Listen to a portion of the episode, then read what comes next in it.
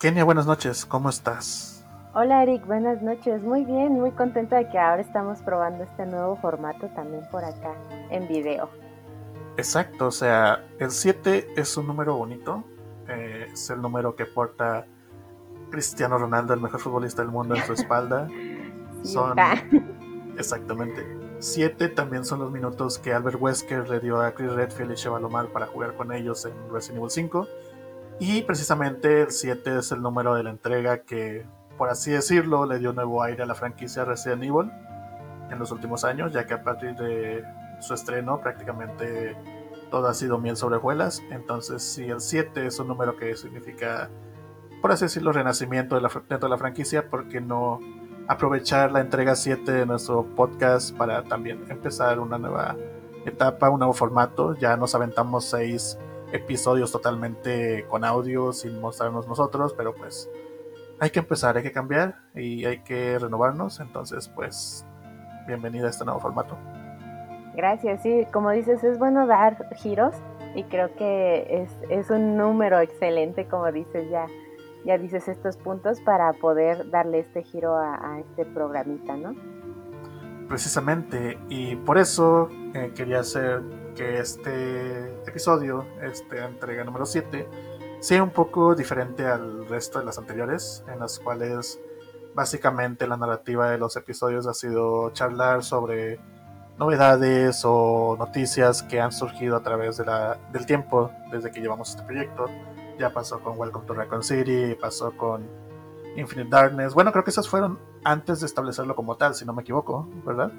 Sí, justamente fueron los dos primeros que sacamos en, el formato solo de YouTube, allá en, video, pero era audio. Y ya después nos pasamos a, la otra plataforma, a Spotify, y fue que grabamos ya consecutivamente los dos. Sí, ya pasamos por, como dije, Welcome to Raccoon City, eh, los rumores de Resident Evil 4, que al final algunos se hicieron realidad cuando hicieron el anuncio. Igual pasamos a hablar un poco sobre lo que vimos en su momento con dicho, dicha revelación. Ya también tuvimos lo que fue la serie live action de, de Netflix. En fin, era creo que justo y necesario renovarnos un poco. Sí, justamente, y también creo que ah, eh, decir eh, por qué nosotros somos un poquito fans, o no un poquito, tal vez mucho, fans de la saga de Resident, ¿no? También es importante que, que, con, junto con nuestros espectadores o los que nos escuchan eh, podremos eh, tal vez compaginar con, estos gustos que tenemos, ¿no?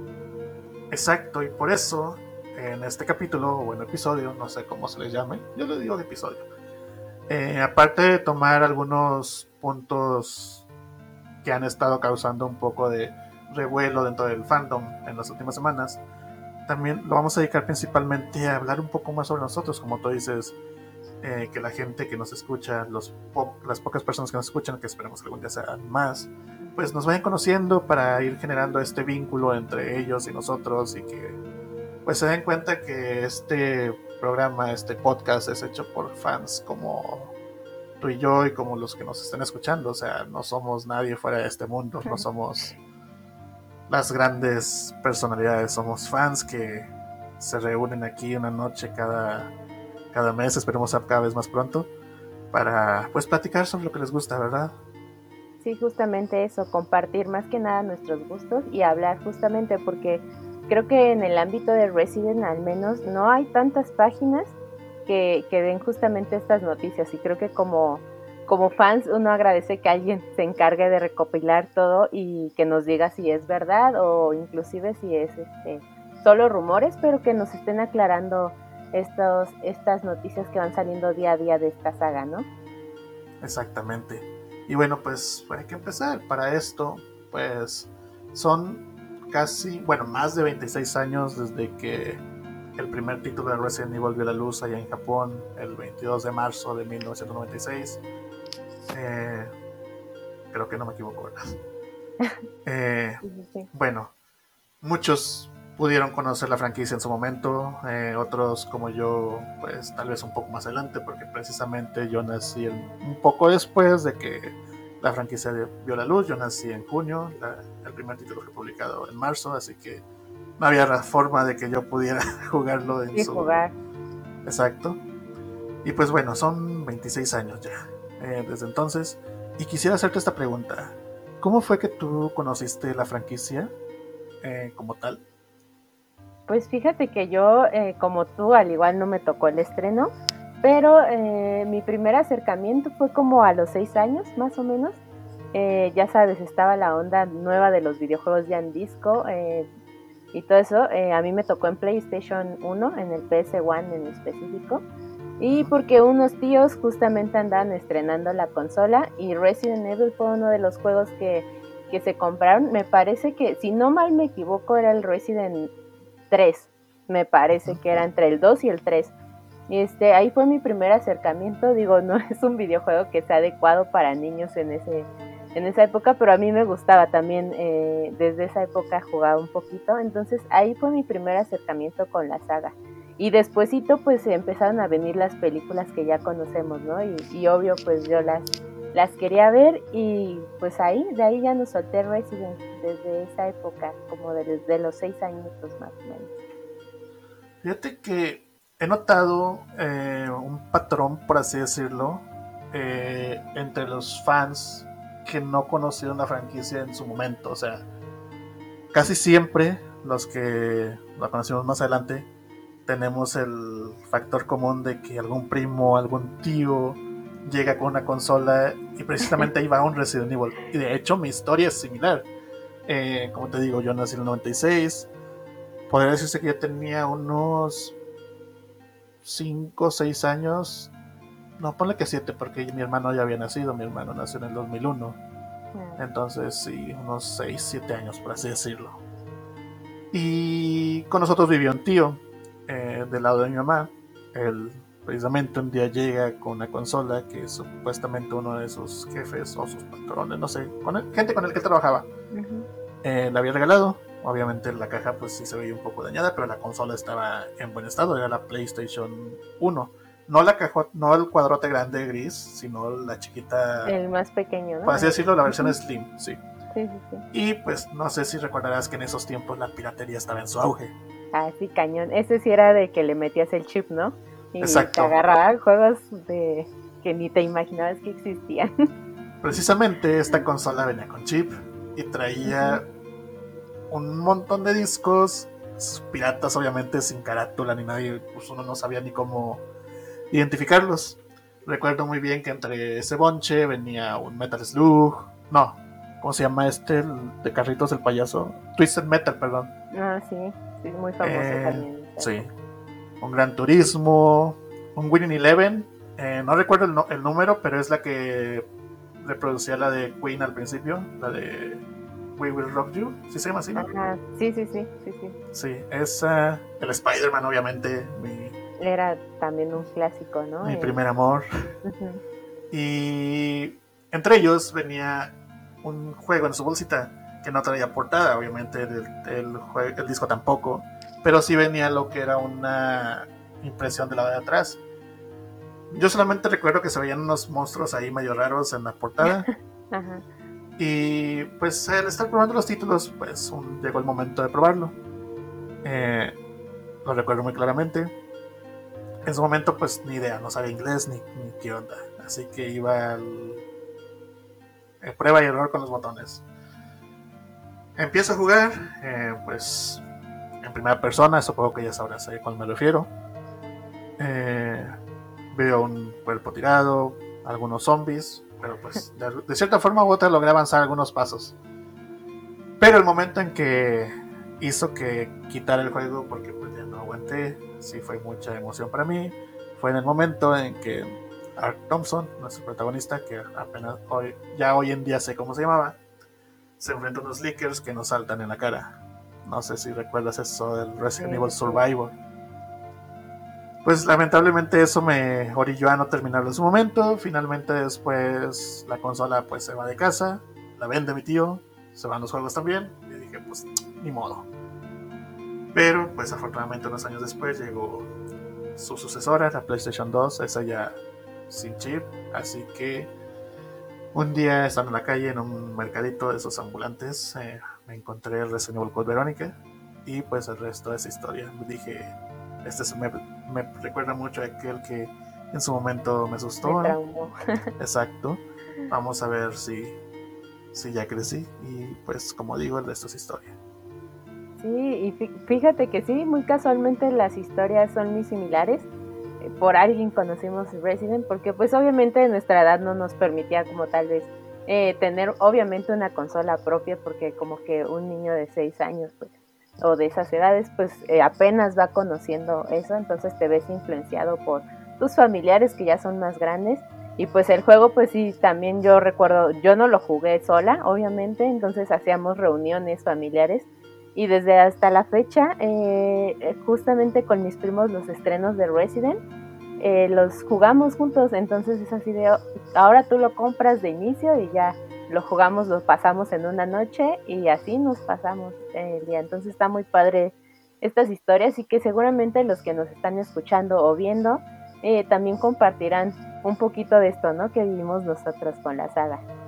Exacto, y espero que por ahí la gente que nos ve a través de YouTube que se anime a dejarnos ahí en los comentarios cómo fue que conocieron la franquicia, ese primer acercamiento, que no importa si fue al momento de que la franquicia empezó, si fue más adelante como nosotros, si fue con las películas, que, o si fue el año pasado, ¿no? Pues al final, por mucho, poco tiempo, todos somos fans y todos disfrutamos de esta bella franquicia en sus diferentes medios audiovisuales.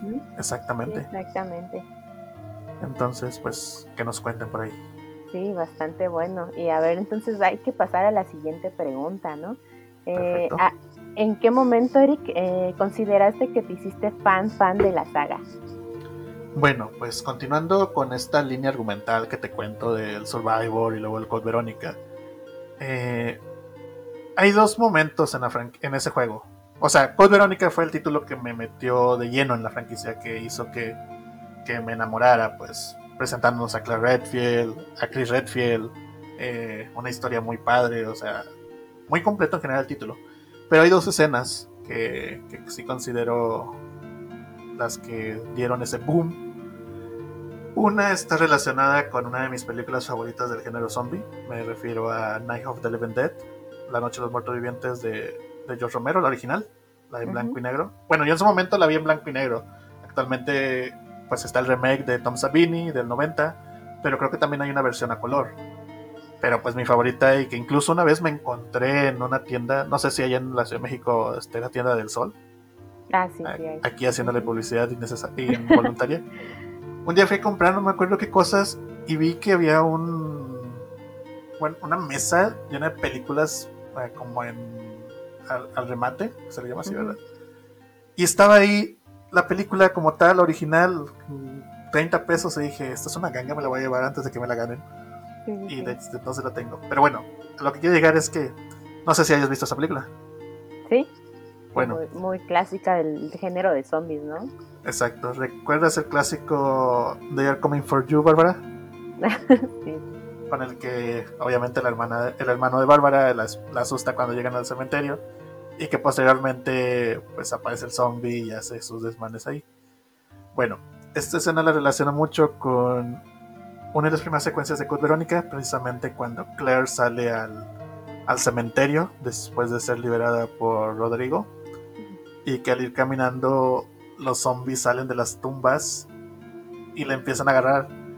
Y no sé, esa escena la vinculé inmediatamente y es una de las que siento más reales de toda la franquicia.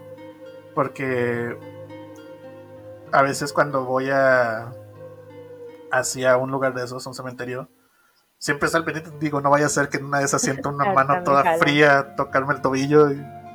Y, por eso mismo esa se volvió mi favorita. O sea, ha habido infinidad de escenas eh, hermosas en toda la franquicia, épicas, eh, de acción, de drama. Pero esa escena tan sencilla con zombies hizo que fuera el primer flechazo que tuve con la, con la franquicia en general. Bueno, que me hicieron enamorarme. La segunda es ver a Wesker todo imponente con sus poderes y todo, eh, humillando a Claire, humillando a Chris. Entonces, creo que fueron los dos momentos del título que hicieron que me quedara, que dijera, esto va a ser para mí. y bueno, ya fue mucho. Exacto. y bueno, ya fue mucho sobre mí. Cuéntame sobre ti. ¿Qué momento consideras tú el que te flechó? Pues fíjate que al igual que tú también, pues siempre los zombies eh, creo que es un género que, que llama mucho a los que nos gusta el terror y el horror, ¿no? Yo creo que estos géneros pues van predominando en cine, ya sea en cine, series y bastantes cosas. Fíjate que yo eh, te digo que tuve esta experiencia. Después, pues obviamente al jugar otros videojuegos, pues yo les pedí a mis papás que me compraran uno y me compraron también el PlayStation One. Eh, para ese entonces me creo que ya estaba el segundo, no recuerdo bien, o ya estaba por salir el segundo, pero obviamente pues yo apenas iba a entrar, entonces mis papás me dijeron, no, pues te toca este y, ya está un poco más barato y todo, ¿no? Entonces lo mismo, jugué, de, nuevo jugué estos juegos que ya estaban disponibles y de ahí eh, pues las películas obviamente, eh, aunque no eran fieles a los videojuegos, pues a mí las primeras sí me gustaron, me gustaron algunas, ¿no? De las películas. Y de ahí me salto yo hasta el Nintendo Wii, que ahí salió la novedad de que el Resident 4 este ya era con, con, estos dos controles, ¿no? algo así. Ajá, justamente este, creo que ahí con el Resident 4 fue donde retomé esta parte de los videojuegos y ya fue ahí donde no solté la franquicia. Entonces, eh, sí, creo que fue, fue, una novedad porque realmente como que en el intro este, ya me perdí en, las consolas porque aún tengo algo que, un detalle, aún tengo mi PlayStation One. Entonces, este, de ahí yo sentí que no necesitaba otra porque pues también no era como que te metieras a internet a buscar qué juegos hay nuevos y para qué consolas son, ¿no? Pues realmente no, entonces te quedabas con la que tenías y si todavía servía, pues yo era la que seguía utilizando, ¿no? Entonces, pues más bien hasta que llega esta segunda consola a mi vida es donde me pongo las pilas otra vez con Resident. Fíjate que yo ando ahí en búsqueda de conseguir un PlayStation 1, pero están bien caritos. Sí, están caros. El mío todavía sirve, pero eh, se tarda mucho en leer los discos. De por sí era algo que hacen burla actualmente, ¿no? Que te esperabas y no jalaba el disco. Pero pues sí, es, se necesita el cambio de, del infrarrojo, ¿no? Que es el que leía los discos. Entonces, pues sí, sí es un rollo mantenerlos también bien, pero este, ojalá encuentres alguno bueno por ojalá. Yo todavía tengo mi Play 2, es el, gordo, la gordita. ajá, la más, era más grande, ¿no? La, negra. La cosota esa que está... y la tengo y todavía funciona. Se avienta sus... Se a veces, pero pues sí levanta los juegos todavía. También quiero conseguir el, el, Xbox original, el, el, ah, el de la caja, sí. Sí. Sí, un clásico de, de, los videojuegos. Justamente como que te remonta a, varias épocas. Y tenía buenos juegos, o sea, dices, los gráficos, pues obviamente ya se notan que, que nada que ver con los actuales, pero pues es bueno eh, tener todavía este tipo de juegos, ¿no? Exacto. Y bueno, hay que ir avanzando, es eh, porque el tiempo siempre es limitado. Exacto. Y quiero hacerte una pregunta, dividida en dos partes. Primero, ¿cuál es tu top 3 de entregas de Resident Evil favoritas? Y una vez que me lo digas, me gustaría que complementaras diciendo por qué el título que pones en primer lugar merece ese puesto. Ok, pues mira, me costó muchísimo. Justamente estaba recapitulando todo y yo dije, ¿cuáles son mis favoritos? Porque hay varios que me gustan. Y de hecho hay uno que no puse en mi lista y es el que más juego, pero este dije, voy a centrarme en la, en la primer juego y en lo que más me gustó de esto. Entonces, mi lista no la puse como primer, tercer lugar, puse los tres en general, que es el Resident 2, el remake me gustó bastante. Eh, el Resident 8 actualmente es de mis favoritos también y creo que es de los que más he jugado. Y obviamente el Resident 4. Esos son creo que los que los que más me han gustado en, modo historia y que más he disfrutado, inclusive que pues más he jugado, ¿no? ¿Y si pudieras elegir uno de ellos? Yo creo que me quedo con el Resident 2. ¿Podrías contarnos por qué? Pues realmente eh, me recuerda mucho al que jugué por primera vez, justamente que te comentaba. Esta nueva versión, pues ya eh, sumándole los gráficos y que fue muy fiel, ¿no? A, la, a diferencia del Resident 3, que, que, pues cambió un poquito, fue más rápido y la gente quedó un poquito pues descontenta. El Resident 2 siento que, que veía, me remontó justamente esos momentos de antes con los gráficos, pues obviamente no tan buenos. Y cuando lo juegas dices, wow, es como que ahora sí como en, en, el meme de Ratatouille, ¿no? Que pruebas la sopa y te, ah, te transporta así totalmente. Me gustó mucho, entonces yo creo que me quedaría con, con ese. Excelente. Y bueno, creo que si yo pudiera eh, enumerar mis tres títulos favoritos, yo sí les doy un ranking. O sea, sabemos que hay muchos títulos eh, interesantes, buenos y malos. Eh, también que todo depende de la perspectiva de la persona que, que los esté mencionando. Pero en mi caso, por ejemplo, si tuviéramos un tercer mejor título a mi gusto, creo que me voy por el Resident Evil 2 original. Eh, mejoró por mucho lo que era, era el primer título y presentarnos a dos personajes muy interesantes, creo que va a ser uno de los mejores. En segundo lugar, eh, creo que Resident Evil 5. la historia de Albert Wesker, Chris Redfield, Jill Valentine. Eh, un cierre interesante para el, para el villano más grande de la franquicia. Pero en primer lugar, creo que vamos de nuevo. Resident Evil Code Veronica. Es un título que tiene todo.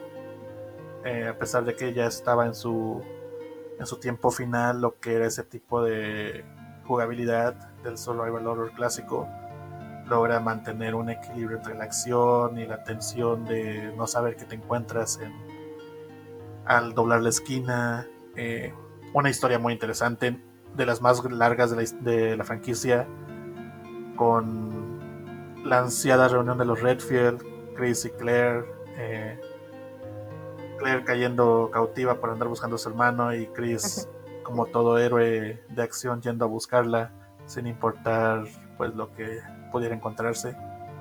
Eh, la historia de los Ashford, cómo cae la última familia fundadora de Umbrella, dejando pues prácticamente ese fue el primer clavo en la caída de la compañía. Eh, el virus de Verónica, muy interesante con Alexia, Alfred, los gemelos, su historia. Y pues no se diga Albert Wesker, o sea... Sí, yo sin saber Exacto. Yo sin saber el contexto previo quedé fascinado con el diseño del personaje, su diseño rubio, lentes negros, y de repente verlo con habilidades sobrehumanas, burlándose del protagonista, o sea, batallar tanto derrotando zombies, derrotando BOWs en la isla y en la Antártida, para que llegue Wesker y se te destroce con dos, tres golpes. No sé, o sea, siento que el título es la perfección para mí. Por eso siempre cuando me preguntan, a veces puede variar mi cualquier otro número de la lista que tengo que según yo tengo, pero siempre el Code Verónica va a estar arriba. Ese es inamovible. Exactamente. creo que uno siempre tiene uno en especial que no suelta, ¿no? Y eso es bueno. Y bueno, hablando de, personajes, justamente cuéntanos cuál es tu personaje favorito, que creo que ya sabemos cuál, pero vamos, vamos a escucharte. Pues sí, o sea, creo que nadie sabe o nadie podría darse una idea de cuál es mi personaje favorito, ¿verdad? O sea, como que no he dado indicios previos de quién es. No, pues creo que es Albert Wesker, o sea, Muchos dirán que sus personajes favoritos son los aquellos protagónicos, eh, Chris, Leon, Jill, Claire, y sabemos que todos tienen lo suficiente para ser considerados sus favoritos por cualquier persona, pero creo que Albert y sus planes, la forma en que hilaba las cosas, lo hace que sea de, de mis favoritos. Y no quiero ahondar un poco más de esto porque de hecho una pregunta más adelante tiene que ver con eso. Y también, sin andar tanto en ello, ¿cuál es tu personaje favorito? Bueno, creo que, que también los que han estado escuchando nuestros programas anteriores sabrán quién es. Eh, a mí me gusta mucho Chris Redfield, independientemente de, de, que lo asociemos con lo físico, creo que es un personaje que se ha desarrollado bastante bien desde el inicio y se ha visto los cambios en él, ¿no? El, el proceso que le ha causado ser parte de esta franquicia, entonces ha, habido un crecimiento bastante notorio en el personaje. Creo que Eh, y cuestionable porque de, mis juegos favoritos, eh, Chris pues no es protagonista en ninguno, pero pues eh, me ha gustado, es el personaje también que, que me agrada bastante y no suelto hasta la fecha. Exactamente, o sea, Chris es, por así decirlo, el protagonista por excelencia. Sí, porque al principio pues se veía más novato, ¿no? Más novato y ahorita pues ya es como lo más fuerte que nos ha podido mostrar eh, Resident en la actualidad, ¿no? Y bueno, antes de continuar con estas preguntas que nos tenemos preparados el uno al otro, eh, creo conveniente que platiquemos sobre unos temas que han estado rondando el fandom en estos días y me refiero a rumores, los benditos rumores que ayudan a mantener la controversia, eh, la interacción, el debate entre los diferentes fans que componen este grandísimo fandom de, nuestra querida franquicia.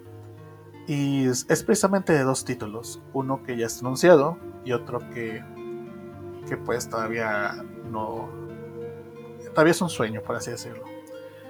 Y antes de continuar, muchos se preguntarán, ¿por qué darle importancia a rumores? Bueno, eh, si recordarán, hace poco con Resident Evil Village eh, tuvimos el caso de que precisamente mes, incluso antes de que el, título fuera anunciado salieron ahí una tanda de rumores que pues al final terminaron cumpliéndose casi en su mayoría. Los que hablaban de que iba a aparecer Chris, de que Ethan iba a estar de nuevo como protagonista, incluso el asunto de Rose, la villa, los hombres lobo, que al principio mucha gente decía, ¿cómo que hombres lobo? O sea, ¿qué onda con eso? Eh, hay un poco de las Dimitres. Fueron muchos rumores que al final terminaron cumpliéndose. Y pues creo que eso es uno de los puntos más fuertes por los cuales hay que, pues, no darles gran importancia como tal, pero sí tenerlos en cuenta. Además, exacto. Además, hace tiempo, unos meses hacia atrás, por ahí se filtró a internet lo que era el plan de diseño, no sé si del plan de marketing o de desarrollo de lo que era el remake de Resident Evil 3. En dicho archivo pues se revelaban algunos diseños como la presencia de Wesker en el, en el Resistance, eh, algún, el mismo título con nombres previos que se iba a llamar Outbreakers en referencia a Outbreak, eh, detalles de Resident Evil 3, fotos de Sasha Sotova y, este Benson Mokhtar durante el proceso de escaneo. Hay unos diseños de Nemesis descartados. Y precisamente, perdón, precisamente en una de esas diapositivas se mencionaba que Capcom había adoptado, no sé si previamente o, desde ese título, la política de soltar rumores falsos en internet para calar la respuesta de los fans. Entonces, pues a partir de ahí, pues ya he empezado a considerar todo rumor con una pizca por ahí de... De verdad. De verdad, porque pues nunca sabemos si, si esto sigue de Capcom sigue en pie. ¿Qué tal si nos están soltando por ahí un rumor interesante y al ver que la comunidad pues se ve aceptándolo o, no haciendo tanto escándalo respecto a él, pues deciden dejarlo en el juego final? Y bueno, pues con eso en cuenta, eh, estos rumores recientes, la primera parte se refiere al remake de Resident Evil 4, título que como sabemos ya fue anunciado en junio pasado y se estrenará en marzo del próximo año. No sé si has podido leerlos. Sí, pues justamente de eso hablábamos, ¿no? En, uno de nuestros episodios, de que los rumores que tuvimos hace un tiempo eh, se terminaron eh, haciendo realidad y pues actualmente ya tenemos un poquito más de información sobre lo que va a ir el juego, ¿no? Exacto. Estos rumores salieron de Reddit. En Reddit hay un espacio dedicado a los leaks sobre juegos y así. De una fuente anónima. El típico anónimo que tiene información detallada de cada cosa. De todo. Exacto. Y pues, ¿qué te parece si, si voy diciendo algunos de estos puntos y los vamos comentando sobre qué nos parecen o ver qué tan factibles son? Bueno, el primero de ellos indica, o bueno, habla sobre Jack Krauser, este personaje que en el título original era el compañero muerto de Leon Scott Kennedy y se revela como la persona que secuestró a Ashley Graham para los Iluminados. Bueno, se dice que, que en esta nueva versión Krauser va a estar precisamente en el juego, no va a ser eliminado, pero va a contar con un papel un poco más ampliado. Solo que ahora él ya no es la persona que secuestró a Ashley. Y bueno, aparte se dice que la pelea con cuchillo se mantiene. Esto de que se mantenga, pues creo que es algo que se esperaba. Solo que me sorprende esto de que él ya no sea el que secuestra a Ashley. O sea, se supone que en el juego original esa era la razón de la aparición del personaje. No sé exactamente. Y de ser cierto esto, pues daría un giro bastante eh, inesperado a la historia, ¿no? Así es. Porque, ¿quién será el encargado ahora? De, llevársela. Sí, no sé si Kraus, este Sadler se anima a mandar a otro iluminado, porque pues ahí tendría que entrar otro personaje en juego, porque tampoco creo que Ada sea la que se encargue, siendo que Ada es la que iba enviada por Wesker. Sí, ¿no? Tendría que ser como parte de los iluminados, como dices. Pero pues habría que ver si introducen como un personaje o solo lo van a dejar al aire que fue, fue esta secta. Hasta ahí, ¿no? Tal vez, no, sabemos. Estará interesante ver que si de cumplirse este rumor, a ver qué es lo que hacen con ese detalle. Y bueno, otro personaje que supuestamente también va a tener una historia ampliada es Luis, Luis Era del cual ya vimos ahí un poco de su diseño, no a gran, escala, pero sí unos flashazos. Y se dice que su historia va a ser ampliada mediante flashbacks y que incluso vamos a ver algunas escenas de él con su abuelo. No sé si recordarás que en el título original lo menciona mucho. Quién sabe, es posible que veamos escenas del pueblo antes de ser infectado con las plagas. Pues estaría interesante, ¿no? Que, que como juego, o sea, pues obviamente sabemos que va a ser un poco de la lo que pues va a ser la nueva versión de justamente de Resident 4, pero pues sí tendría sentido que vayan ampliando algunas escenas para que los jugadores pues tengan, mantengan como otro cierto, otra cierta información que tal vez sabíamos por, por textos o esto, pero ya que sea dentro del juego estaría muy cool que, que inicien con esta parte, ¿no? Así es, o sea que nos muestran un poco más de, pues sí, de la vida del pueblo antes de las plagas cosa que en el título original solamente se nos muestran dibujos en, los créditos finales. Sí, que si van ampliando estos detalles, pues el juego realmente sería muy largo, ¿no? No creo que acorten porque ya vimos lo que pasó con el Resident 3, entonces no creo que se arriesguen a volver a repetir esto. Y aparte siendo Resident 4, que, que también es uno de los más peleados por la comunidad, ¿no? Así es.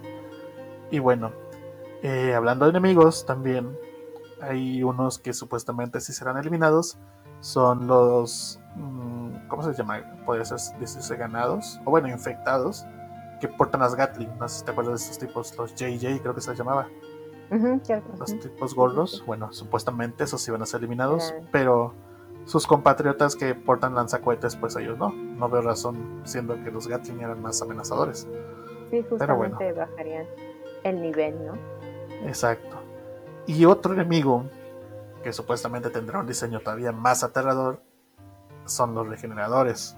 Incluso estos nuevos rumores indican que el primer Iron Maiden, si recuerdas cuáles son esos enemigos, los regeneradores con púas, se dice que el primero que con el que nos vamos a encontrar va a tener el cuerpo de un científico empalado en sus púas, o sea, va a ser más grotesca su aparición. No, y al tener pues mejores gráficas, eh, también va a ser como más impactante ver estas escenas, ¿no? Exacto, o sea, con ellos sí me gustaría que los hagan más, un rediseño más interesante, más aterrador, que sí emule lo que sentías en el original cuando le disparabas y veías que tus balas no le hacían nada. sí. Así que, pues a ver qué sucede. Otro enemigo eh, es Salazar, ese pequeño de voz chillona, que tenía 20 años y parecía un niño.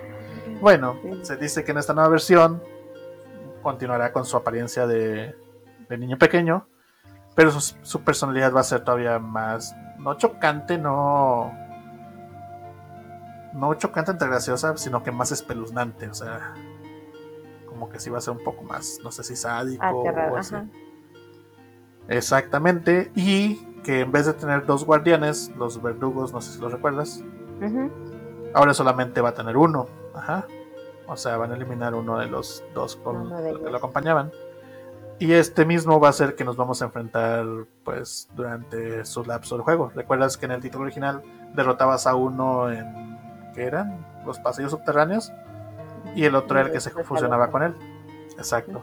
Bueno, ahora estos dos papeles van a ser tomados por este guardián único.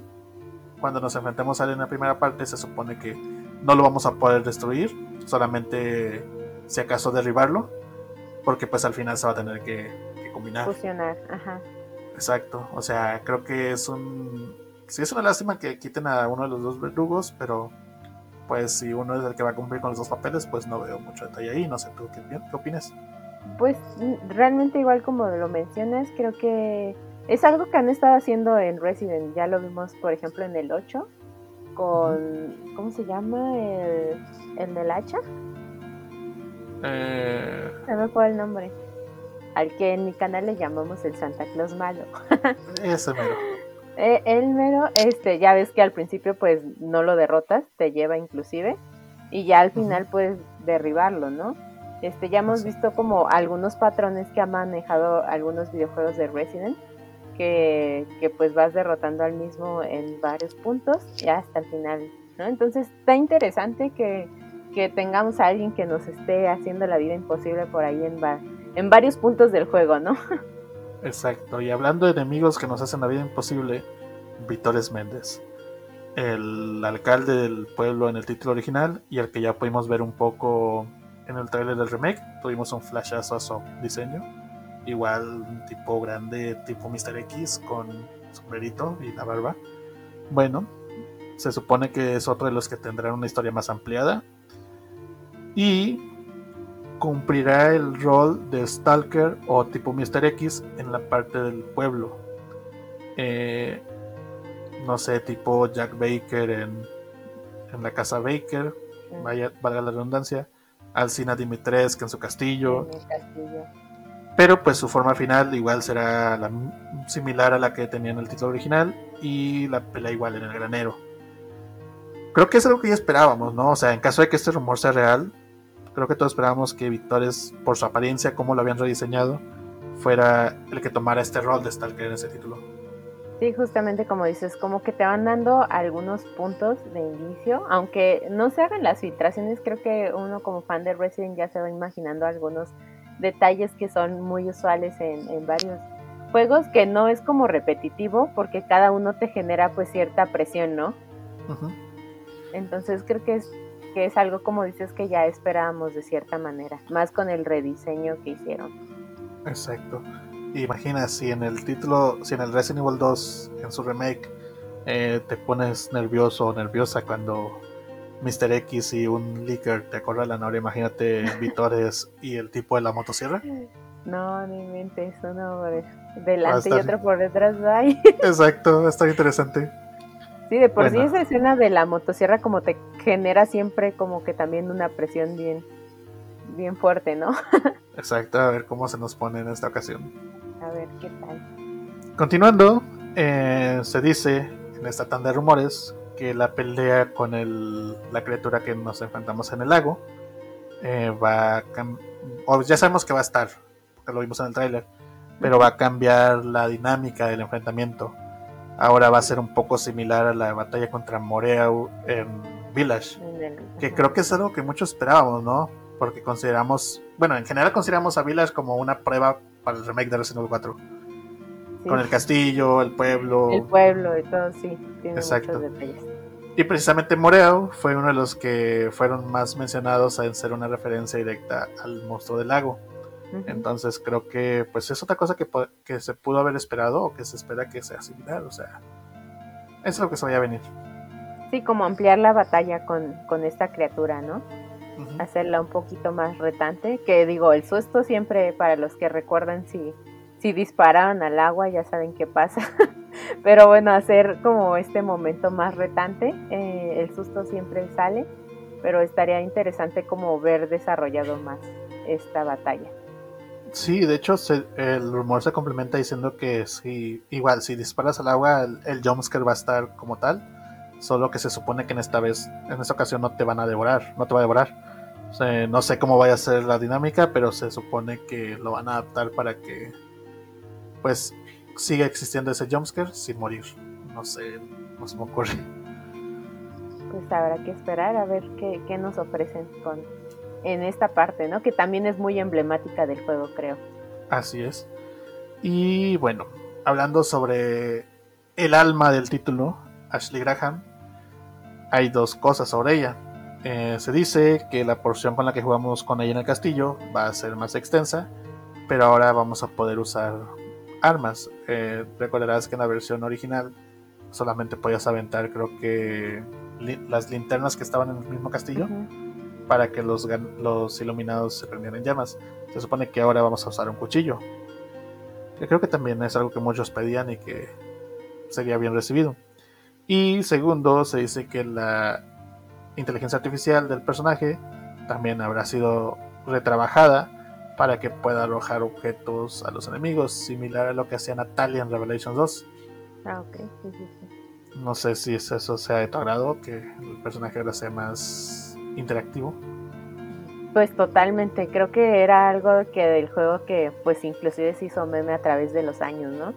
Que Ashley era como pues un bulto a cargar y creo que es, muy bueno que hagan esto, ¿no? Que den más interacción, que te pueda ayudar con, con otros objetos para pues poder defenderte al menos, ¿no?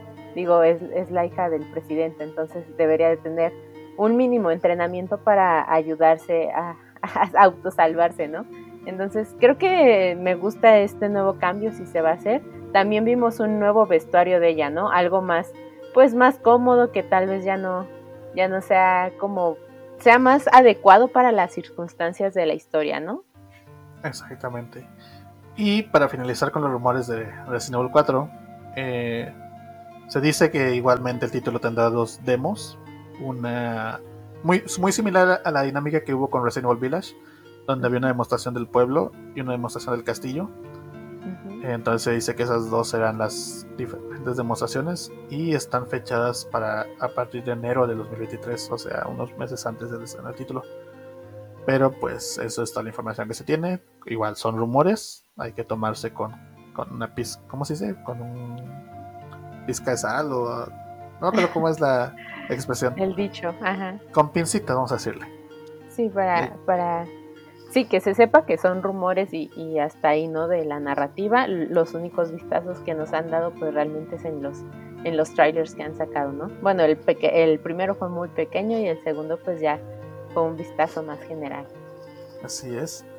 Y bueno, la siguiente ronda de rumores eh, se refieren al hipotético Resident Evil 9, el cual muchos dirán que es muy pronto, o sea, habiendo tenido Village el año pasado y Resident Evil 4 en progreso, que no es factible que Capcom empiece a trabajar en ello.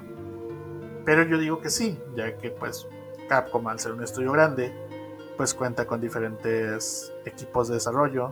Obviamente están hay que tomar en cuenta que aparte de Resident Evil, pues también tienen otros títulos en, en su haber por ejemplo, actualmente sabemos que está Resident Evil 4, está el Exo Primal, o sea, el Dino Crisis Fake, está el Street Fighter 6.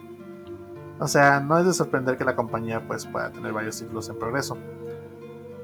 Y para apoyar el rumor, bueno, apoyar el hecho de que es posible que Resident Evil 9 ya esté en desarrollo, pues hay que recordar que al igual que en todos los medios, y no me no me dejarás mentir de que, por ejemplo, en ocasiones, por ejemplo, en el mundo de las películas, a veces empiezan a trabajar en una a pesar de que la se acaba de estrenar una la actual, por así decirlo.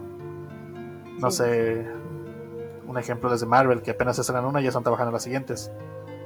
Bueno, con Resident Evil sabemos que así pasa. Cuando se estrenó Resident Evil 6, eh, meses después empezaron a trabajar en Resident Evil 7. Esto se revela en el, en el document file que sacó Capcom oficial sobre el título. Uno que sale hace poco, no sé si ya los puedo leer. Está en Amazon. Está en Amazon, te lo recomiendo. Está muy interesante. Es, es más que nada sobre el proceso de desarrollo del título. Y ahí dice que, pues sí, a escasos meses del estreno empezaron a trabajar en él. O sea, están al 6 y ya están con las ideas del 7. Y recientemente fue todavía más descarado, no sé si sea la palabra correcta, el inicio del desarrollo. Hace tiempo, en épocas de Village, eh, no, recuerdo exactamente qué persona fue la que dio una entrevista a IGN hablando sobre el título y mencionó que el proceso de, de creación de Village empezó seis meses antes del estreno de Resident Evil 7. O sea, tenían tanta confianza. Exacto. Tenían tanta confianza en Resident Evil 7 que empezaron a trabajar en Village incluso antes de que se estrenara. Exacto. Entonces, pues no es descabellado que actualmente Resident Evil 9 ya estén al menos en la concepción de ideas. Por eso. Ya en lluvia de ideas, ¿no? Así es. Por eso estos rumores, pues tampoco hay que descartarlos del todo. Sí, tomarlos con calma. Eh, saber que pues pueden cambiar, pero pues hay, hay que darles un poco de, de ahí su atención. Porque, por ejemplo, estos rumores pues, salieron de 4 ese sitio del que sabemos que a veces puede salir verdades, pero pueden, la mayoría de veces muchas, salen muchas mentiras. Exactamente. Pero pues estos datos fueron replicados por el medio Biohazard de Classify, uno de los medios de Resident Evil más ¿cómo se puede decir? Respetados, más grandes dentro del fandom, que incluso fueron los que en su momento le dieron mayor difusión a los leaks de Resident Evil Village, que al final se terminan cumpliendo. Pero pues bueno, vamos a, agilizar este proceso. Ya di dos puntos de vista de por qué podrían ser reales o por qué no, ya depende de cada quien. Pero en general, se supone que el título provisional es Resident Evil Apocalypse. No sé si recuerdas que hace tiempo salieron una lista de supuestos títulos que estaban en desarrollo. Este sí, justamente, y cuando salieron me remonté a, justamente Village porque pasó lo mismo. No sé si te acuerdas que habían varios títulos y entre los filtrados justamente era Resident Evil Village. Y nuevamente pasa con esto, por eso hay que darle eh, eh, como ahí el puntito que siempre nos genera cuando empiezan los, los rumores en, en cuestión de nuevos juegos, ¿no? Exacto, estaba Village, estaba Resident Evil 4 y había un título que se hacía llamar Apocalypse, Resident Evil Apocalypse. Entonces, pues no es la primera vez que se menciona por ahí. Y más porque en esos leaks los otros eran reales, o sea, porque eran extraídos directamente desde Capcom. Que ahora coincida, puede que eh, la persona se esté aprovechando de eso, pero pues hay que... sí hay que tomarlos ahí por en cuenta. El beneficio de la duda, ¿no? Exacto. Y bueno, esos rumores dicen que la ambientación será muy similar a lo que vimos en Village, con un pueblo fantasma por ahí del oeste, donde supuestamente ah, también hay investigaciones sobre el bioterrorismo, eh, con cuevas, ríos, un pueblo, creo que por ahí se decía que un lugar de camping y vuelven a tomar inspiración de criaturas mitológicas para los enemigos. En esta ocasión hay dos especiales. Eh, se supone que se van a enfocar en el horror corporal. No sé si con esto se refieren al ataque cuerpo a cuerpo o que sus diseños estén grotescos. Pero se supone que van a tener cuernos y los lugareños se referirán a ellos como lo que conocen, como Wendigos o Godman. Los Wendigos son muy famosos. no sé qué opinas de esto. Sí, justamente leía de eso que iban a, como a, cambiar eh, tal vez este diseño o a darnos unos nuevos diseños de, personajes o de villanos que nos estaremos encontrando por ahí. También se dice que eh, uno de los villanos principales sería otra, otra mujer y que sería muy similar a Madre Miranda, ¿no? Por ahí creo que hasta eh, mencionan un poco del diseño del personaje, ¿no? Pero pero como dices, no hay tanta información, solo he escuchado también lo mismo que nos acabas de contar. Sí, precisamente entre esos leaks se dice que esta mujer a la que te refieres, los lugareños se refieren algo así como Gleistig, o sea, no sé qué signifique, pero entre lo que se dice es que su diseño pues sí será con adornos verdes, dorados y un vestido verde, o sea, como dices, muy similar a Madre Miranda. O sea, como que tratarán de seguir esa línea, tal vez no argumental, pero sí de estilo de lo que vimos en Village. Sí, justamente. Son eh, interesantes. Sí, eh, pero ¿crees que sea como que, eh, digo, no nos han dicho los protagonistas o no se ha filtrado quiénes serían los protagonistas? ¿Crees que sigan en esta línea de, de Resident 8 con, ahora pues ya no podría ser protagonista obviamente Ethan, pero ¿crees que sea por ahí o que ya nos traigan otra vez a estos personajes que hemos estado teniendo ahí por ahí perdidos ya en cuanto al avance de, de la línea del tiempo de Resident? No, yo creo que será otro personaje, no sea fuera de los Winters.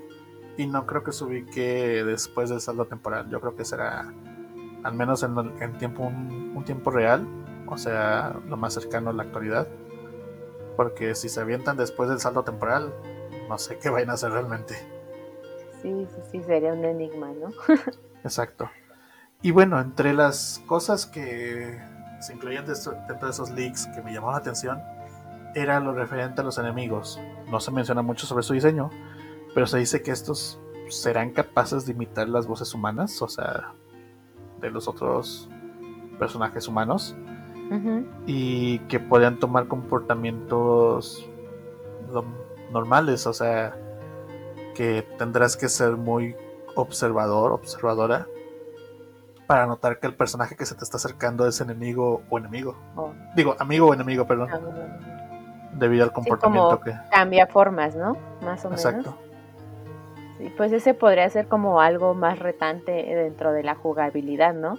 Estar atento a tal vez pequeños detalles y, estar pues ahí a la orden.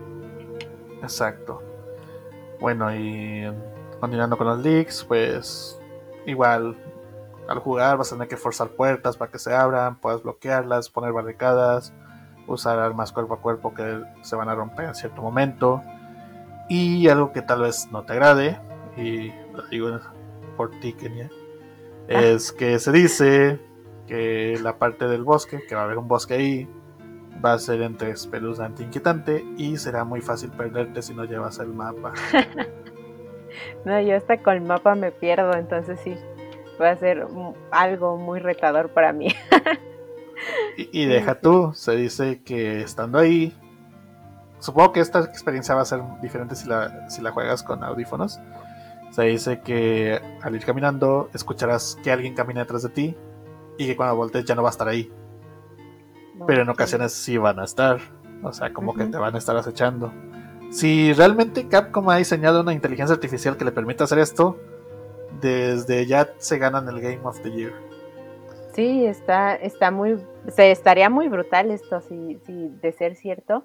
Eh, recordemos que este juego, de ser pues ya planeado y todo, ya vendría para consolas de nueva generación, obviamente, ¿no? Entonces ya hay varios detalles que nos permitirían, pues, creer que esto puede ser real, ¿no? Que sí pueden llegar a ser esto. Así es. Y bueno, hablando también de otros jefes, se dice que uno es algo, una criatura llamada Barguest, el cual es un tipo de perro gigante negro. Eh, eso no entendí bien porque decía que tenía un tipo de torcedura, no sé si este... Como eh, chueco.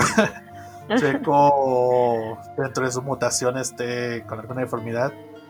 Pero sí se dice que, al menos en inteligencia, no es de los más listos comparado con otros de los monstruos que va a haber hacia adelante. Pero pues no todo es maldad. Se dice que recibiremos ayuda de una mujer que en teoría está infectada, a la cual solamente se le menciona como Holder, Holder. Será quien nos guiará a través del bosque, nos contará sobre la historia del lugar y pues nos enseñará sobre cómo combinar pues los objetos creativos. Se dice que habría hasta siete tipos de hierbas, que las cuales todas se pueden combinar. Exacto. Eh, y se supone que los, las criaturas del juego pues le temerían a esta mujer o sea, de forma similar a la, a la villana. Y si estás con ella, se supone que no se van a acercar a ti. Mm, Esto. interesante. Pues sí, suena interesante, pero también. No sé si se siente un poco extraño. Tal vez. No sé cómo lo veas. Sería, sería algo nuevo realmente que alguien te esté como guiando dentro de, de este pueblo, ¿no? Que te esté ayudando porque es algo que como tal, o sea, como una guía así más fija, no, no hemos visto anteriormente, creo. Y no solamente que te ayude, porque por ejemplo, pues personajes así ya hemos tenido, como fue el Bonero en Resident Evil 4, el Duque en el Village, que incluso el Duque sí te contaba cosas de la historia y así. Pero esto de que ya ese el personaje que cumple ese rol interactúe o influya en las criaturas del juego, como que sí es algo nuevo, porque pues a pesar de que al, Bonero y al Duque no lo atacaban a demás eh, monstruos, pues nunca interactuaban como tal. Así que será algo nuevo esto. Sí, porque esto va a ser dentro del mapa, o sea, jugando dentro del mapa y ellos pues a diferencia era como que ibas a un punto y ahí te encerrabas junto con ellos y tal vez este era un detalle que antes teníamos, ¿no? Así es, así que pues será interesante. Y bueno, se dice como punto final de los leaks que la trama será sobre las nueve fases de la luna. Realmente no me la sé, sí estoy investigando por ahí un poco que sí son aproximadamente nueve. Y que de esto es que se le dio el nombre de Apocalipsis. Ajá. Y que se supone que el símbolo de este juego es la luna. Y aparentemente sería parte del logo. Y es curioso que, por ejemplo, el logo del Ray Engine sea una mano tocando la luna. No mm, sé si hay, sea un plan de años que Capcom haya querido llegar a, a eso. este punto. Exacto. Y es más, creo que por ahí al final de Village hay un diálogo relacionado con la luna. No sé si también tenga que ver. No sé. Tal vez sean guiños que nos dejan a través a, planes futuros, ¿no? Exacto. Pero pues bueno, primero hay que ver si estos rumores efectivamente se cumplen o no. ciertos. Así es, para ver ya después qué es lo que pasa. Que al fin y al cabo, pues falta tiempo. Los del sí, Porque, Sí, justamente ahorita tenemos el remake del 4 y tenemos como que hay un tiempo fresco, ¿no? No creo que luego, luego lo, lo saquen como dices, no tiene mucho que, estrenamos el Resident 8, entonces eh, vistazos nos vamos a tardar tal vez un poquito de tiempo en ver, ¿no? Exacto, si pasaron cuatro años del, del Resident Evil 7 al Village, tal vez veamos Resident Evil 9 en el 2025, no sé, 2024. Así que... falta bastante tiempo. Si el título del 2023 es Resident Evil 4, entonces al menos un año, año y medio después es que podría podríamos ver algo sobre una hipotética novena entrega. Sí, Pero primero van centrando y trabajando en ello, como dices, ¿no? Sí es creíble porque es Capcom, como dices, es una empresa grande y puede hacerlo, pero sabemos que también les gusta tomarse su tiempo y más con Resident, ¿no? Que, que yo creo que ellos se han intentado entregar calidad antes de, de entregar las cosas rápido, entonces siempre se han tomado su tiempo. Esperemos a ver qué, nos traen próximamente. Primero tienen que a reverse y luego ya que estrenen lo que quieran. Sí, ahí por ejemplo sí les falló. Un año totalmente se despasó esta, este anexo que veríamos en el juego, en el Resident Evil 8, ¿no? En el Village. Exacto. Y bueno, eh, pues ya hablamos de estos eh, rumores que no quería dejar ahí al aire. Creo que creía que eran necesarios que les diéramos un poco de espacio. Y creo que ya podemos regresar con las preguntas que nos teníamos preparados el uno al otro, para igual irnos conociendo un poco más entre tú y yo, porque a pesar de que eh, llevamos tiempo aquí en este, en este podcast, pues igual a veces puede que existan cosas que no sabemos y sirve que nos enteramos y también se entera la gente que nos escucha. No sé si tengas por ahí algunas más preparadas. Sí, si quieres voy empezando y creo que es bueno, yo nunca en lo personal nunca te he preguntado esto, no sé si lo has contado en algún momento en tu página, pero ¿en qué momento decidiste abrir, como decir, voy a hacer una página donde dé noticias de Resident y que se vuelva una de las más seguidas? Porque inclusive antes, yo antes de conocerte a ti, eh, yo ya seguía la página y era donde tomaba eh, de primera noticia, o sea, toda la información la tomaba ahí como fiel. Entonces, ¿Cuándo fue que decidiste hacer esto? Pues fíjate, a ver, vamos a memoria. Creo que fue en el 2013 cuando empecé como tal como Runa Wesker. Previo a eso, pues ya ves que en esos años estuvo mucho de moda de que crear las páginas y que tener creadores de contenido, se les llamaba así en ese entonces. Los primeros community manager. sí, justamente. Y de páginas. Exacto, páginas de cualquier cosa, de memes, de lo que fuera, nombres bien raros y así. Y yo tenía una, no me acuerdo cuál era el nombre exacto, pero sí hablaba de zombies y la dirigía especialmente a Resident Evil. Y. Bueno, esa era mía, sí, me acuerdo que llegué como a 100.000 likes en ese entonces. Y estuve también en otra, enfocada totalmente en Resident Evil. Y fue donde empecé a tener interacciones de que a la gente le gustaba como pues compartía las publicaciones y que de repente noticias y así. Y un día dije, pues ¿por qué no creo algo para mí? O sea, al principio el nombre Rona West era con el que yo ponía en las publicaciones para que identificaran quién era el que las había hecho. Pero pues no le ponía atención a esa página, o sea, ya la tenía. como firma, ¿no? Eh, creo que se podía se decir. Se le llamaba firma. Exacto. Ajá. Y pues esa página ahí la tenía. Eh, no le ponía atención ni nada. Hasta que le dije, pues, ¿por qué no me voy a esa? Eliminé la otra que tenía de los 100.000. Dije, pues no la ocupo. O sea, ya ni le podía cambiar el nombre como para hacer la propia mía. Y pues de la otra me salí, entonces me quedé solo en esta. Y pues poco a poco fue empezando a, a crecer. La gente llegaba y pues le gustaba la forma en la que yo daba las noticias y todo. Eh, casi nunca he sido de meterme en polémicas, porque pues no me gusta. Eh, sí tengo ahí algunos problemillas, pero pues, no, a gran escala. Y pues a partir de ahí fue que, que empecé, también fue cuando estaba en YouTube en ese entonces como tenía más tiempo sí le daba más prioridad. Ahora ya no, pues obviamente cambian las labores en la vida y ya no hay la vida adulta. Exacto. Pero pues ahí se le sigue haciendo la luchita de vez en cuando. Pues de hecho este podcast es una parte de intentar revivirlo igual también para que, que la gente pues te conozca porque a lo largo del tiempo y aunque no lo no le he contado así a, otras personas, pero yo he hecho amistades gracias a esto. Tú eres una de ellas, eh, otras personas también.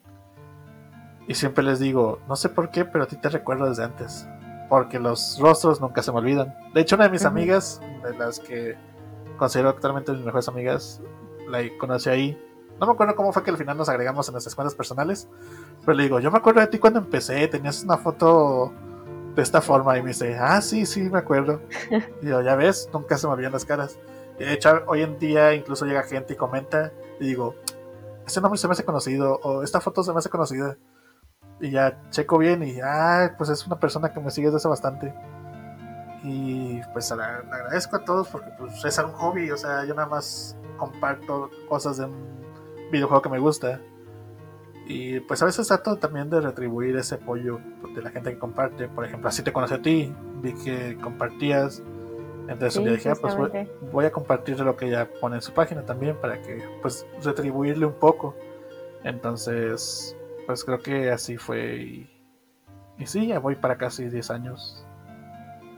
10 años. Sí, justamente esa era otra de mis preguntas, que cuánto tiempo llevabas. Porque eh, pues yo, yo recuerdo que desde hace tiempo te sigo, no sabría decirte cuántos años, pero este sí reconocía totalmente tu página, ¿no? Como fan, creo que de Resident es, es una de las páginas que más ha sobresalido. Y este, y sí, pues ya son bastantes años, Eric, 10 eh, añitos. Ya voy a jubilarme, voy a vivir de mi pensión. No, no puedes, porque si Chris no se ha retirado, tú tampoco. Caray, hasta que Chris no se retire. Hasta que Chris se retire, puedes dejar. Pero no, sí, qué padre, porque sí es como de las páginas que más informan. Digo, eh, sigo otras que son más enfocadas a memes, y tú sí como que ahí estás con la información al día, ¿no? De, de todo lo que sale de Resident. Pues creo que también una de mis de la fortuna que tengo y de las ventajas es que mi carrera me obliga a estar frente a una computadora pues casi todo el día, así que pues hay que aprovechar las oportunidades. Darse un respiro para ver qué, hay de nuevo de Resident Evil. Exacto, así de que, ay, ya no sé cómo resolver este, este problema. Vamos a ver qué hay. en lo que despejo la mente. Exacto. Y bueno, ahora va una... Bueno, tú, ¿cuándo empezaste como Kenya Videos? Eh, yo ya tiene que, es que esa página eh, la creé por, porque hacía sesiones de fotos. Entonces la principal función de la página era como que eh, estas personas con las que trabajara, pues ahí pudieran descargar ellos sus fotografías, que eran mayormente bandas, bandas emergentes de música. Entonces dije, bueno, algunos no me tienen en mi Facebook personal, vamos a, a ir a subir todo y etiquetarlos para que ellos puedan compartir o puedan descargar su imagen y esto, ¿no?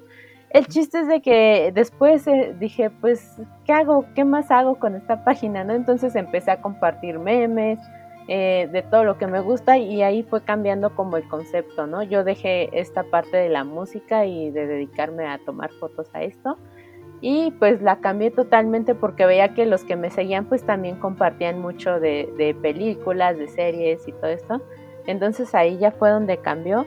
Y hubo un punto que, que, subió mucho mi página y fue por un meme que hice, más bien una plática que tuve con un político, porque vi que muchos le mandaban eh, preguntas así muy muy burdas y yo dije, ¿por qué no? no? Entonces le pregunté algo de Thanos y pues él me contestó, lo publiqué así como screenshot y se hizo así como que hasta salió en las noticias y todo y la gente así súper... Obviamente yo como tal no me hice famosa, pero este, este recuerdo muchos lo tienen ahí presente.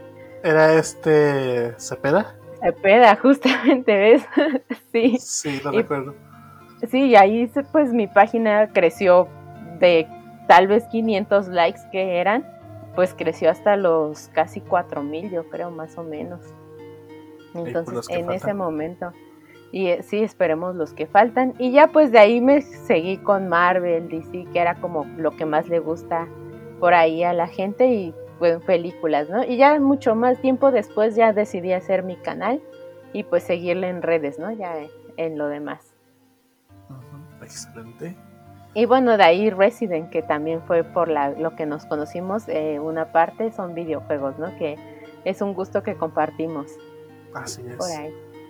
Y bueno, otra de mis preguntas, y pues para no caer en la repetición de las mismas, la voy a combinar con otra de las que tenía preparadas. Ok. Eh, ¿Qué es lo que más te gusta de tu personaje favorito? Que como nos compartiste es Chris Redfield. ¿Y cuál, es de cuál de sus apariciones es tu preferida? Híjole, lo que más me gusta es que eh, lo que comentaba anteriormente es que he visto un proceso pues de avance en el personaje. Eh, de inicio pues sí, no fue el personaje que más me llamó visualmente porque creo que de ahí es donde nos agarramos a nuestro favorito, ¿no? Y pues sí, digo, el diseño de Chris siempre me ha agradado y en cuanto a narrativa creo que ha sufrido bastante y lo hemos visto es un personaje que, aunque pues ha perdido inclusive a todo su equipo, pues sigue tratando de, ayudar al mundo. Se ha hecho más rudo, sí, también, pero creo que eso es lo que más me ha gustado. Entonces, su aparición, creo que de las apariciones que más me han gustado, eh, sería entre el Resident... El Resident yo creo que me gusta mucho su campaña con Pierce y justamente este dúo que hacen ellos dos es de los que más me gustan en cuanto a videojuegos. El 6 tiene un buen desarrollo argumental y emocional para Chris.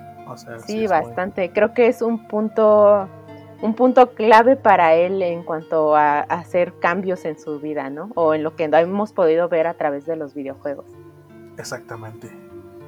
Y bueno, si tocara decir que es lo que más me gusta de Albert Wesker y mi aparición y su aparición favorita. Bueno, me encanta el estilo que maneja, eh, es de elegancia, su, su, gusto por vestir de negro en todo sentido. Eh, y creo que esto mismo hace que mi aparición favorita del personaje sea la de Con Verónica, precisamente. otra vez con Verónica. Pero es que en este Exacto.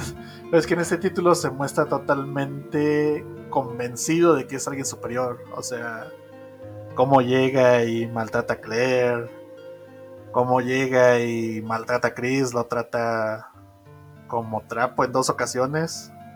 Eh, no sé, es algo que me encanta el personaje.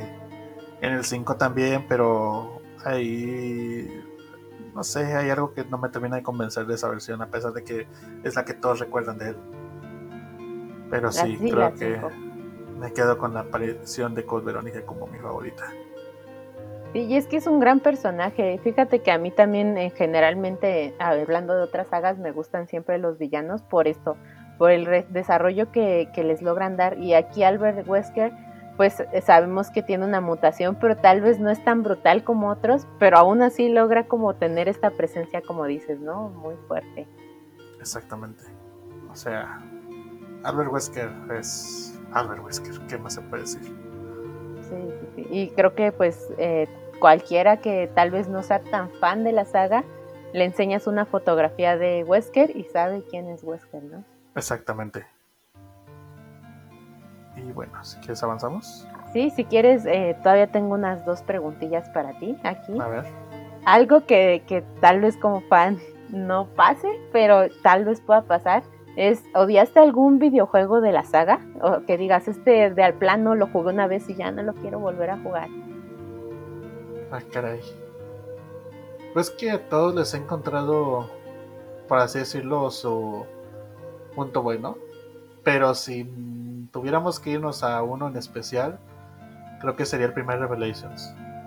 a pesar de que es muy querido por la mayoría de la gente y tiene, tiene sus razones, pues nos presenta a Chris junto a Jill nuevamente. Pero hay algo que no me termina de convencer, o sea, no sé qué es exactamente, pero el título, a pesar de lo bueno que es, tiene ese algo que, sea, que hace que sea de los que menos me dan ganas de volver a jugar. Como que no conectaste totalmente, ¿no? Exacto, o sea, como de que lo termino, pero nada más por compromiso, no que por lo disfrute. En comparación de su secuela, la secuela me gustó mucho, eh, pero el primero como que no, incluso siento que es de los juegos que tienen la historia más olvidable, por así decirlo. Lo único que rescato es la BSAA absorbiendo lo que era la FBC y Chris y Jill. o sea, fuera de eso. Si me preguntas por los nombres de los personajes, te puedo mencionar los de cada título, excepto los de ese. Fuera de, de Parker y de Jessica, no me acuerdo de los demás. Si acaso, ¿cómo se llama el pelirrojo? Raymond. Raymond Bester o algo así. Pero de los otros dos, el que era este, informático, no sé qué eran, los que andan en la nieve con los hunters invisibles. Ajá. De eso no me acuerdo los nombres. Creo que uno era Quint o algo así, pero pues no sé. Incluso ahí entre bromas con otros amigos les pongo personajes olvidadizos. Porque pues no. No sé. no sé tú cuál sea el título que ocupe ese puesto. Pues podría ser también como dices, eh, no influye tanto como, como, o tal vez no impacta tanto como otros en cuanto a la historia general. Y tal vez no, este no es juego, pero la campaña de, de Ada en el 6 de plano no. No, no, no, es algo que no me gusta tanto. No, solo es así como que me cuesta un poquito. Creo que sería también esa, esa parte. Fíjate que te entiendo, y entiendo también mucho el por qué. No digo que sea tu caso, pero sí el por qué otras personas desdeñan, puede ser la palabra, o no le dan el suficiente precio a lo que fue la historia de Ida en el 6 por su historia con Simmons. De hecho, Simmons era un gran villano, pero lo, lo rebajaron mucho porque todos se quedan con esa imagen de estar obsesionado con Ida. Lamentablemente. Cuando pues se supone que las motivaciones de él eran otras cosas. Pero pues, o sea, igual me sorprende que sea el 6 y la campaña de Creo que también pues es de las que menos se disfrutan para jugar en cooperativo, ¿no? Sí, justamente porque digo, a mí ese juego, aunque ha sido un poco castigado por los fans, a mí sí me gusta bastante y me gusta esta parte de cómo se van uniendo todas las campañas, ¿no? En algún punto. Me, las demás las disfruto mucho, sinceramente creo que cada uno tiene eh, su punto clave y que no son, por ejemplo, siento que la de Leon eh, y Elena eh, respetan un poquito lo que es Resident Evil más clásico con los zombies, llegar a la iglesia y todo esto. La de Chris y la de Pierce, eh, siento que está muy padre esto que sea como más acción para los que les gusta como pues más estar con disparando y todo eso, ¿no? Pero todas al final, la de Jake también me agrada al final del día. Aunque creo siento que es la más corta, me gustó bastante como este dúo que hicieron. Sí, pero bueno, mi punto era en que la campaña de ida no se disfruta porque si estás jugando con alguien más, eh, tú pasas una puerta y el otro se, teletransporta. Y como que pierde esa emoción. sí, no es continuo. Exacto. Y bueno, mi última pregunta. Eh, si se te diera la oportunidad, ¿cómo diseñarías tu Resident Evil perfecto? De un solo protagonista, dos protagonistas, eh, qué ambientación, no sé. Ok. Mira, tomando en, ahorita que deseas, como que se me cruzó así, pero creo que lo primero que me llegó a la mente es ya por fin unir a los Redfield, los hermanos Redfield. Creo que estaría bueno ya tenerlos juntos en, un videojuego, ¿no? A Chris y a Claire eh, interactuando y defendiendo tal vez algo, porque al final del día los dos tienen eh, si no son iguales, eh, tienen como un cierto punto en, común que es pues tratar de seguir ayudando a, la humanidad en, este tipo de bioterrorismo, ¿no? Entonces creo que sería bueno ya poder verlos a ellos dos interactuando realmente, no solo voy a buscar a mi hermano y lo veo y hola, adiós.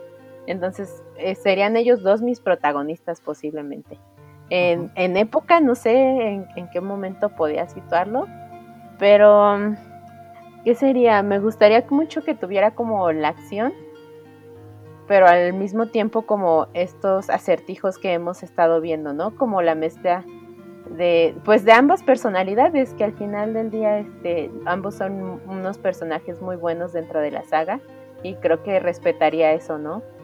Darle tal vez más fuerza a las escenas de más fuerza a Chris y las escenas más mentales a Claire, ¿no? Para resolver este tipo de problemas. Creo que por ahí iría mi, mi Resident Evil perfecto. Así de, hermano, golpea esos zombies mientras yo abro esta puerta. Rompe esas piedras. Exacto. Rompe esas piedras para pasar. Sí, creo que me gustaría ver mucho esto. Fíjate que si yo tuviera la oportunidad de diseñar un título, creo que pondría a Chris y a Leon juntos. Ellos ah, dos. Bueno, también sería muy fuerte eso, ¿eh? En campaña, no separados, que vayan juntos. Porque siento que chocaría la personalidad de ambos. Sería algo similar a lo que ah, ocurría entre Pierce y Chris en Resident Evil 6, pero a gran escala. Porque como sabemos, el objetivo de Chris es acabar con el veterorismo. Él, en su tiempo de la BSAA, eh, hacía lo posible por ir y completar más misiones por su propia cuenta. En cambio, Leon, a pesar de que pues siempre ha salido adelante en sus en sus misiones, siempre se ha sentido como el que como si él no quisiera estar ahí, como que siempre estuvo por casualidad, pues ya ves Raccoon City, no fue porque él quisiera. Eh, en Resident Evil 4 se supone, pues él no, no estaba en planes de ir a, rescatar a Ashley, se supone que su trabajo solamente iba a ser ser su guardaespaldas, pero pues terminó ocurriendo eso. En Infinite Darkness, él mismo pues se nota inseguro sobre su papel en todo ese asunto, y en Vendetta se le ve ya harto de esa situación. Sí, como, para que Chris vaya a, salvarlo del alcoholismo ya es un punto muy bajo para Leon, ¿no? En cuanto emocional, pues. Exactamente, y o sea, verlos ambos en un juego chocando esas dos personalidades de Leon un poco pesimista respecto a, a la situación, pero Chris pues recriminándole como de que no es, no importa cuál haya sido la situación, tenemos que acabar con esto como que es una interacción que me gustaría explorar en un título. Obviamente que dé la opción de jugar con quien tú quieras, para que veas el punto de vista de, tu personaje favorito. Exacto. Pero que sí siga esa línea. Creo que es lo que pondría en mi, en mi entrega en mi entrega perfecta. Igual, tal vez una combinación de los estilos de campaña de Leon y el Chris en Resident Evil 6 sería una buena opción. Con sus momentos de acción y sus momentos más un poco calmados, pero sin dejar de lado las amenazas de las criaturas a las que se enfrentan. Sí, y ahora que mencionas el 6, justamente, inclusive en la misma escena donde se encuentran, cómo está la tensión, ¿no? De, del choque de que ambos tal vez querían hacer lo correcto, pero tienen diferentes ideas, ¿no? Entonces, verlo en un juego estaría muy genial, ya como en una historia más completa. Exacto, y por eso pues es la forma en la que yo haría mi versión perfecta. Perfecto, sí, pues ojalá un día nos escuchen y digan, diga Capcom, vamos a hacer esto. Exacto. De una vez, si alguien de Capcom está escuchando, que sepa que no cobro caro que, podemos dar ideas si nos invitan. Tenemos imaginación. exacto. Y bueno, no sé si tengas alguna pregunta, creo que sí. Sí, todavía tengo una pregunta por ahí. Y a, futuro, eh, hablando a futuro de Resident, ya sea en estas, eh, como te había preguntado anteriormente, hablando de los eh, rumores del 9, ¿a qué personajes te gustaría seguir viendo de Resident? ¿Cuál, ¿Cuáles son los personajes a futuro que dices, yo quiero seguir viendo estas historias? ¿Por gusto o por cómo veo el avance de la franquicia? Pues por ambas igual, sí, si quieres dar ambas. Si fuera por gusto, bueno, vámonos en tres partes. La primera sería la que ya comenté, la de Chris y Leon. Ahora, por el gusto de ver un personaje protagonizando un título, creo que sería Jill o Claire, cualquiera de las dos. Pero a mi punto de vista, como veo que, la, que se ha estado desarrollando la historia actual, siento que el peso seguirá recayendo sobre Chris. Eh, no veo otra línea argumental con base en lo que está ahorita que se pueda explorar para ver otro personaje fuera de él. O sea, con lo de la BSAA, con lo de con el, solo con lo de la BSAA en el presente tenemos para volver a ver a Chris. Por ahí podría agregarse Jill, dependiendo de su estado. E incluso Barry o Rebecca, ya que también son personajes clásicos relacionados con la BSAA, ambos como asesores o consultores, no recuerdo. Entonces, pues sí, creo que el estatus de la actualidad dejan a Chris como lo que es la cara de Resident Evil. Muchos gustarán de Leon o de Jill y dirán que ellos para sí mismos son el personaje insignia, pero pues para mí es Chris, hablando argumentalmente. Las, los arcos más pesados han, han sido alrededor del el conflicto con Wesker, eh, Umbrella básicamente, a pesar de que Jill también se involucra ahí, eh, se relaciona más directamente con Chris. El otro arco grande de la franquicia de, de Connections eh, y el Malt es Chris buscando a Miranda. O sea, guste no, él es el, el pilar. Sí, es el que sigue avanzando en cuanto a línea del tiempo, ¿no? Exacto. Y creo que es, pues sí, es el personaje que veo con mayores posibilidades de ver a futuro. No sé si coincides con esto o piensas algo diferente.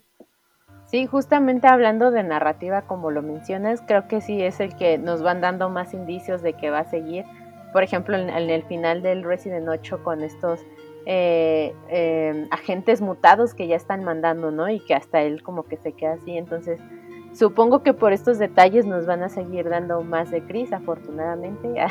Pero sí me gustaría ver tal vez eh, el regreso de otros personajes que si bien los tenemos en remake, no es lo mismo que estén avanzando en cuanto a historia, ¿no? Ellos ya en algún momento se estancaron, por así decirlo entonces eh, me gustaría poder ver a, pues siempre los principales, ¿no? Leon, Claire, este, Jill, eh, seguir viendo un poquito, pero como dices, eh, no hay indicios de que algo que nos diga que ellos van a seguir investigando otras, otras, otros puntos dentro de la historia. Exactamente, o sea, a pesar de que pueden seguir con la línea argumental que se está construyendo actualmente, pueden crearse eventos ahí aleatorios que de alguna forma u otra se enlacen para pues, presentarnos a los demás personajes. Así que, a pesar de que se vea Chris en el horizonte, pues nada descarta que por ahí aparezca un tipo con cabello perfecto o una gente llamada Valentine. No sabemos. Sí, pues esperemos que, que, pronto también nos den noticias de ellos, ¿no? Más, más recientes, más actuales en cuanto a la línea del tiempo de Resident. Así es, pues solamente queda esperar, eh, ver qué es, cuáles son los planes de Capcom, ya que pues ellos son los que definen qué es lo que va a venir a continuación en esta franquicia y en todos sus medios. Pues sí, al final, que creo que algo bueno y por eso son tan confiados es que tienen, tienen un buen fandom, ¿no? Entonces, tal vez por eso también... sí, pero se atreven como a hacer, este, pues aventarse, como dices, no había salido el Resident, apenas iba saliendo el Resident 7 y ya están planeando el 8, ¿no? En poquitos meses sin esperarse a la reacción, que el 7 pues fue muy arriesgado porque cambiaron pues la cámara, algo que no habíamos estado acostumbrados, fue algo nuevo, metieron un, un protagonista totalmente nuevo, entonces creo que ese punto, el 7, como decías muy al principio, fue totalmente un cambio para, para la saga, ¿no? Exacto, así que pues hay que ver con qué nos sorprende Capcom en sus siguientes años. Sí, esperemos. Puede ser bueno, puede ser malo, ya veremos. Solo el tiempo lo irá. Sí, ojalá, ojalá sigan siendo buenos. Para todos los que, que nos gusta sufrir ahí con los juegos en cuanto a estar asustados perdiéndonos por los mapas y todo eso. pues no sé si tengas alguna pregunta más. Yo, yo, me las acabé. Pues sí, igual ya hasta el momento fueron todas mis preguntitas. Pues bueno, creo que si no tenemos nada más sobre lo que hablar, no sé si tengas algo extra. Pues no, creo que abarcamos bastante de, lo que, por qué nos gusta Resident.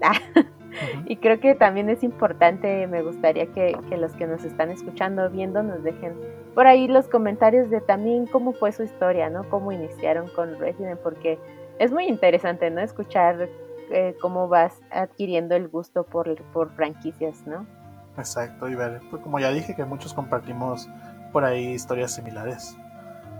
Sí, hay como un punto creo que clave para todos nosotros. Exacto. otra cosa que se me olvidaba, por fin hicieron el anuncio oficial del Project W, el DLC de Dead by Daylight. Ah, sí. A pesar de que por ahí se filtraron días antes los diseños, ya pudimos ver en todo su esplendor a los personajes que van a formar parte de, este nuevo paquete. Se confirma Albert Wesker como Killer en su apariencia de Resident Evil 5. Y Aida Wong con su atuendo de Resident Evil 2. Y Rebecca Chambers con su clásico atuendo de enfermera de Stars. ¿Qué te pareció? Bastante bueno y justamente te iba a decir, estoy bien feliz porque pues tenemos Albert Wesker con un diseño que pues es muy memorable para él y la verdad me gustó mucho lo que vi. Eh, creo que algo que ha tenido eh, este juego es que ha respetado bastante visualmente a, los personajes, ¿no?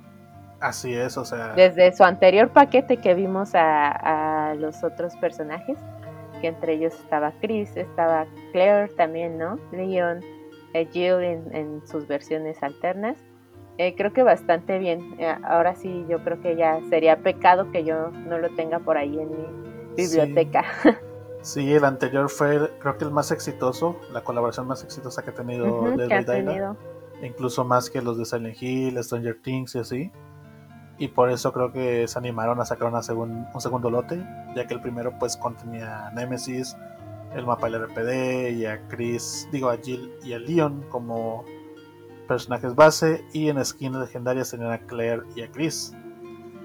Entonces, pues por eso se animaron para volver a colaborar.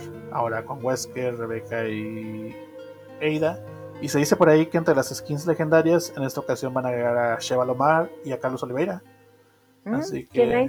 dos personajes buenos dentro de la saga que, que muchos, eh, pues que también ya no hemos vuelto a ver, ¿no? Exactamente. Y haciendo un con con lo que hablamos de Resident Evil 4, pues prácticamente Dead by Daylight, este nuevo, con su nueva colaboración, nos, no sé si podría considerarse un primer vistazo o un primera, una primera escuchada a la que podría ser la nueva voz de Albert Wesker en la franquicia. Porque precisamente el día que salió el trailer del DLC, DC Douglas, actor que hace que da voz a Wesker en varias entregas, entre ellas Resident Evil 5, y a quien muchos recuerdan por ser la voz más icónica, pues anunció que él ya no estaba formando, ya no estaba dando voz al personaje, que prácticamente dio su, su despedida del mismo. Eh, y le deseo suerte a la nueva persona que, haya sido la elegida para, para dar para darle voz. Así es. No especificó porque eh, ya no daba voz a, a, Wesker. Por ahí los que son conocedores del tema pueden darse más o menos una idea. No, no decimos exactamente que esos problemitas que tuvo el actor sean la causa. Eh, porque también sabemos que últimamente Capcom pues ha optado por contratar a nuevos actores para los personajes de Resident Evil. Por ejemplo, Chris Redfield ya no. Resident Evil 6 fue la última participación de Roger Craig Smith como voz de Chris. A partir de ahí fue este David Bow, no, no me acuerdo exactamente cómo se llamaba el actor, cómo se llama el actor, pero por ejemplo en Village fue Jeff Shine, mismo actor que da voz a Carlos Oliveira y, a, y al Capitán América en Marvel Avengers. Y por ejemplo otros personajes icónicos eh, como Matthew Mercer ya no dio voz a Leon, ahora es Nick, Nick Apostolides. Y sabemos que al menos esa es la política actual de Capcom, ya que por ejemplo Nick, pues prácticamente ya la voz oficial de Leon, porque ya lo vimos en el remake de Resident Evil 2, eh, en Infinite Darkness compartiendo nuevamente con Stephanie Panicello en voz de Claire. Y sabemos que Nick regresa como voz de Leon en, el remake de Resident Evil 4. Así que pues estas políticas pueden ser otras de las causas por las que DC Douglas ya no regresará como Wesker. Actualmente no sabemos quién es el actor que da su voz en el DLC. Sabemos que Wesker va a tener diálogos.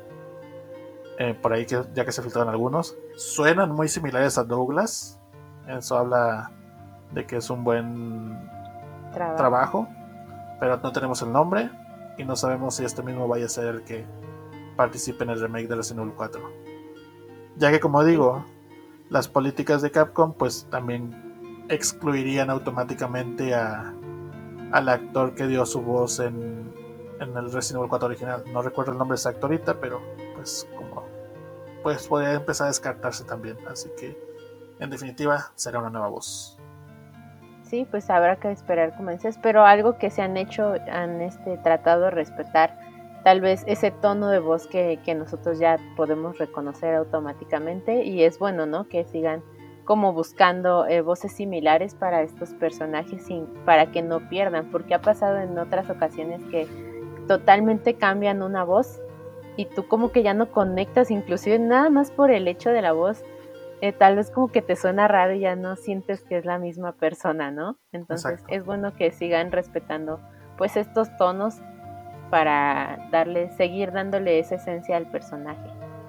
Exactamente, a ver con qué nos sorprenden. Esperemos que la persona que será elegida pues haga un buen trabajo. Que sabemos que Capcom se ha esforzado mucho en dar en escoger buenos actores de voz, pues, y han sido incluso galardonados. Ya ves Maggie Robertson como Lady Dimitrescu, o sea. Sí, que fue, sí, fue de inclusive premiada, ¿no? Por ahí.